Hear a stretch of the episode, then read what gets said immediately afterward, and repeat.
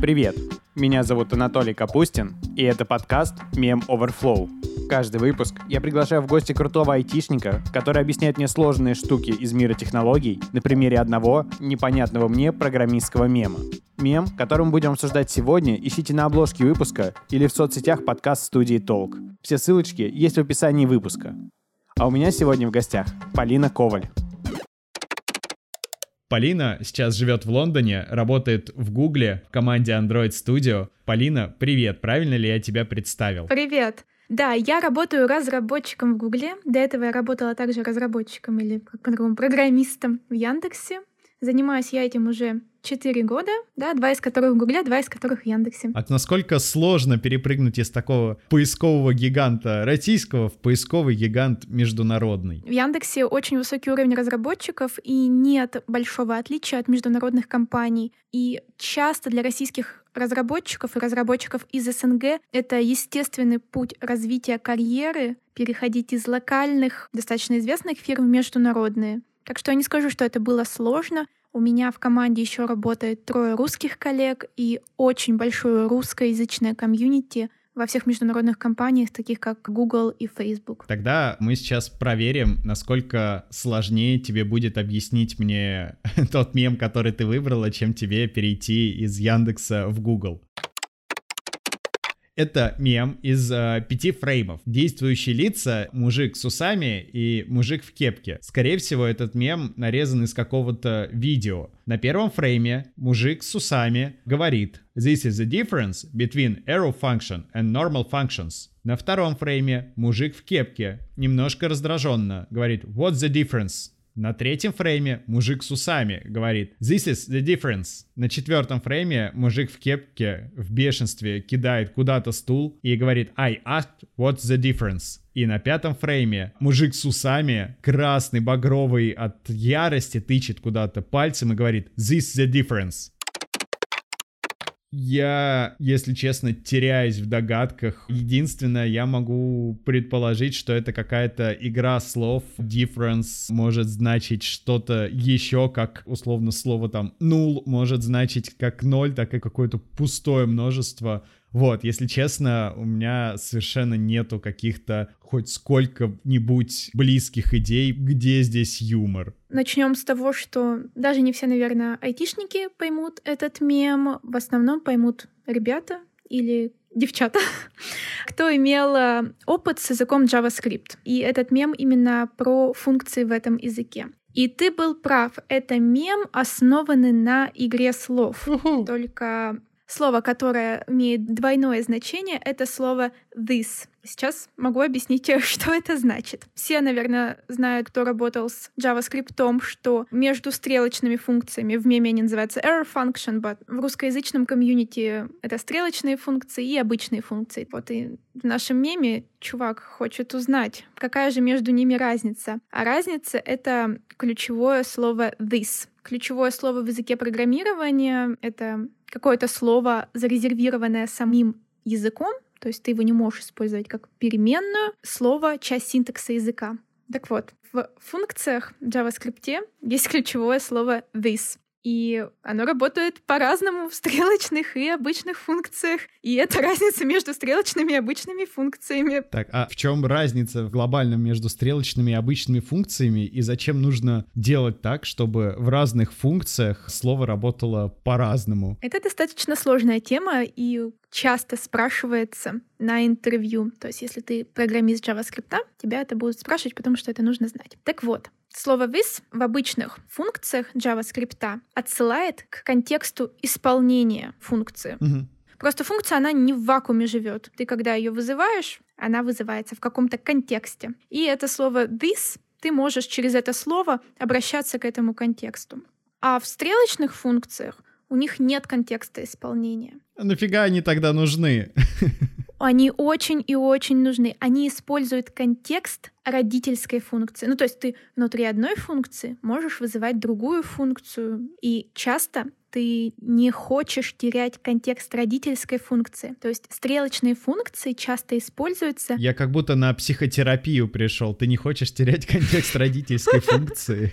Дыши, пожалуйста. На самом деле, да. Ты как стрелочная функция, ты часто выполняешь какую-то маленькую незначительную работу. Это не всегда правда, но их часто используют для этого. Тут какая-то маленькая операция да, поэтому ты пишешь такую компактную стрелочную функцию. Для тех, кто не знает, стрелочные функции, они сильно меньше слов требуют для написания, они просто меньше и аккуратнее. Так а если они меньше, аккуратнее, требуют меньше слов и существуют вне контекста, почему бы не выкинуть все другие функции не стрелочные? Потому что тебе нужен. Оставить только стрелочные. Потому что тебе нужен контекст. И тогда ZIS будет нормально работать, и тогда не будет этих э, мемов, которые я не понимаю. Выкинем все, оставим стрелочные функции, если они нужны, а обычные функции у нас отправятся на свалку истории, просто сбросим их с парохода современности. Давай так сделаем.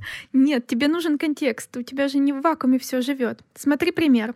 Допустим, у тебя есть э, объект пользователь, и ты, когда вызываешь на нем какую-то функцию, ты хочешь иметь доступ к имени этого пользователя, к возрасту этого пользователя. Так. И ты во всех этих функциях можешь делать this. имя, this. возраст. То есть ты хочешь иметь функции, которые имеют доступ какому-то контексту. Так, а у меня такой вопрос из серии «Ты же айтишник, почини нам принтер». Скажи, а в других языках программирования, ну, может быть, ты знаешь, там есть вот эти вот стрелочные функции, переводят ли там стрелки, есть ли там какой-то контекст, если нет, как они вообще справляются без такого изобретения, как стрелочные функции, почему они просто не украдут эту штуку, если она полезная? Во многих языках есть стрелочные функции, либо они называются еще лямбда-функции, например, в Java, для многих языков, как и для JavaScript, это новая фича. И я уверена, в других языках тоже есть какие-то различия между двумя этими типами функциями. Но в общем и целом стрелочная функция — это у тебя какая-то неполноценная функция, которая... Ну как неполно... неполноценная функция, которая выполняет какую-то маленькую работу. Так, я тогда все еще предлагаю выкинуть ее. Нафиг забыть. Зачем плодить неполноценности? Ты предлагал сначала выкинуть все обычные функции и не страдать с виз. Вот я тебе объяснила, зачем нужны обычные функции. Так, Теперь вернемся, почему мы не можем выкинуть стрелочные. Допустим, стрелочную функцию ты хочешь часто перед передать в другую функцию. Это вообще очень большой паттерн в JavaScript. Передавать функцию в функцию. Это называется callback. Вот. Но ты не хочешь терять свой родительский контекст. Объясняю на примере. Мгм. У тебя есть какой-то массив, и для массивов у тебя есть метод for each. Метод очень э, самоговорящий, что-то сделать для каждого элемента. И, допустим, э, у нас есть объект пользователь, у которого есть поля имя, фамилия, есть поле список друзей, Мгм. и у нас есть функция, где мы хотим позвонить всем друзьям. Для этого мы говорим мой список друзей, точка, for each, для каждого, Мгм. позвонить. И, допустим, в этой функции нашей позвонить, которую мы передаем в for each, мы как-то хотим использовать данные нашего пользователя, юзера. То есть подставлять при звонке имя человека, условно, правильно? Да, допустим, тебе звонит не тому, кому мы звоним, а вот именно тот, кто исполняет это действие. Мы же родительский контекст пытаемся сохранить. Вот, и ты можешь это сделать только стрелочной функцией. Ты поэтому создаешь функцию какую-то, позвонить одному человеку, да, и в ней как-то используешь свое имя, фамилию, там говоришь, тебе звонит this name, И потом через другую функцию ее вызываешь, правильно? да, потом эту функцию передаешь вот в for each, и вот делаешь это для всех. Мгм. И если бы у нас не было стрелочных функций, у тебя вот это обращение внутри функции позвонить одному, this, оно бы обращалось не к твоему текущему контексту юзера, где ты создаешь эту функцию, а к undefined на самом деле. Потому что для for each внешний контекст, он undefined. Мгм. Вообще, эта тема очень-очень большая, очень сложная. Очень много вопросов задают по этой теме на интервью по JavaScript.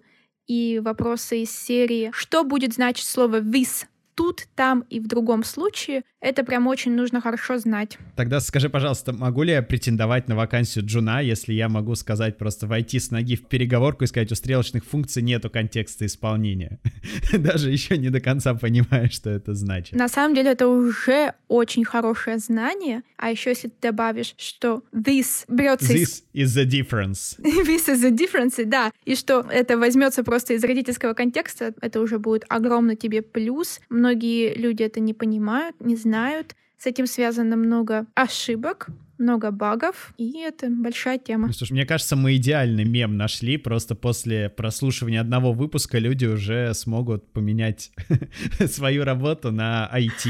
Именно так и происходит. Не боишься конкуренции? Что теперь больше людей будет знать, что у стрелочной функции нет контекста, и все. Перестанете вы быть такими богами, айтишники. Пожалуйста, рынок IT растет, вакансий много, специалистов мало, так что на мою жизнь еще хватит. У меня тогда такой вопрос. Если ты не боишься конкуренции и войти так классно, расскажи, может быть, как ты попала конкретно в Google, потому что кажется, что Google это такая штука в интернете google.com, и в то же время это такой работодатель, про которого снимают фильмы. Ну и все знают, что на собеседованиях задают вопрос из разряда «А почему крышка люка круглая?» Мне кажется, про Google больше ничего особо никто не знает, ну, либо это мое искажение. В Google как я попала? На самом деле мне часто задают этот вопрос, и мой самый всегда короткий ответ — это просто подала документы. А вы можете, любой желающий, зайти на сайт career.google.com. Там будет список вакансий, которые вы можете отсортировать по локации, по названию самой вакансии.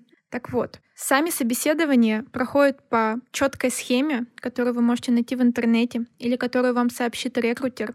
Задачи тоже очень однотипные. У нас на собеседованиях запрещены разные головоломки. И эти вопросы, которые ты упомянул про крышку люка или шариков в автобусе. Сколько или... шариков, да, вылезет вам. То есть это все врут? А это все врут, это нельзя. Я сама собеседую людей в Google. Это считается очень маленькая корреляция между тем, что может ли человек придумать, сколько шариков в автобусе, и тем, как он будет хорошо писать код. Никто вас не будет спрашивать такие вопросы, а если вас спросят такие вопросы на собеседовании, жалуйтесь своему рекрутеру, и вам перепроведут собеседование. А вопрос к тебе, как человеку, который признался, что проводит собеседование. Какие ошибки допускают новички на собеседованиях, может быть, не самые очевидные, и от чего мы сейчас можем их предостеречь?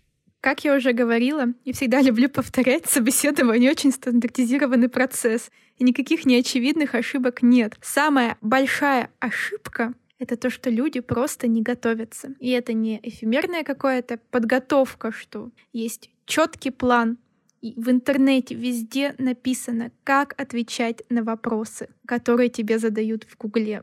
Вот меня прям жалко мое время, когда человек не удосужился даже ни один список такой не открыть и не посмотреть, что тебе нужно говорить. А по нетехнической части, это опять вернемся к культуре инклюзивности, продвигающейся в Гугле, мы стараемся процесс найма сделать как можно более непредвзятым и как можно более честным. То есть, чтобы не было никаких байесов, искажений восприятия кандидата в зависимости от расы, пола. Запрещено с кандидатами обсуждать вот все, что можно косо-криво воспринять. Нас, конечно, учат, что мы должны съезжать как можно больше с этих тем, но для кандидата просто не поднимайте эти темы. Это то же самое, что не нужно в своем резюме указывать пол, возраст и свой замужний, незамужний статус. Когда ты пишешь фидбэк после собеседования, у тебя четкие категории, по которым ты оцениваешь кандидата. Там есть огромный пункт про то, как человек умеет э, ясно и четко излагать свои мысли, хорошо объяснять, думать и также реагировать на подсказки. То есть подсказки от интервьюера — это не крест на твоем интервью. Если ты умеешь воспринимать фидбэк от подсказки, то это тоже тебе зачтется как плюс. Собеседованием в Google мы разобрались. Скажи, пожалуйста, где еще можно мне и нашим слушателям посмотреть а, эти смешные программистские мемы, чтобы расшифровать их, узнать про всякие пунктирные, треугольные и другие функции языков и пройти собеседование потом. Есть на Reddit большой сабреддит, называется, очень очевидно, называется Programmer Humor. Это сабреддит с полутора миллионами подписчиков. Там можно найти очень много смешных вещей. Правда, там все на английском. Но если вы программист, вы и так должны уже знать английский. Спасибо тебе, Полина. Мне кажется, теперь я буду понимать процентов на 16 больше мемов. Надеюсь, как и наши слушатели. Пишите нам комментарии, присылайте свои смешные и непонятные мемы, мы постараемся их расшифровать. Слушайте мем Overflow и, конечно, пишите код. До встречи на следующей неделе. С вами был Анатолий Капустин и Полина Коваль. Всем пока. Всем пока. Спасибо за приглашение. Спасибо тебе большое.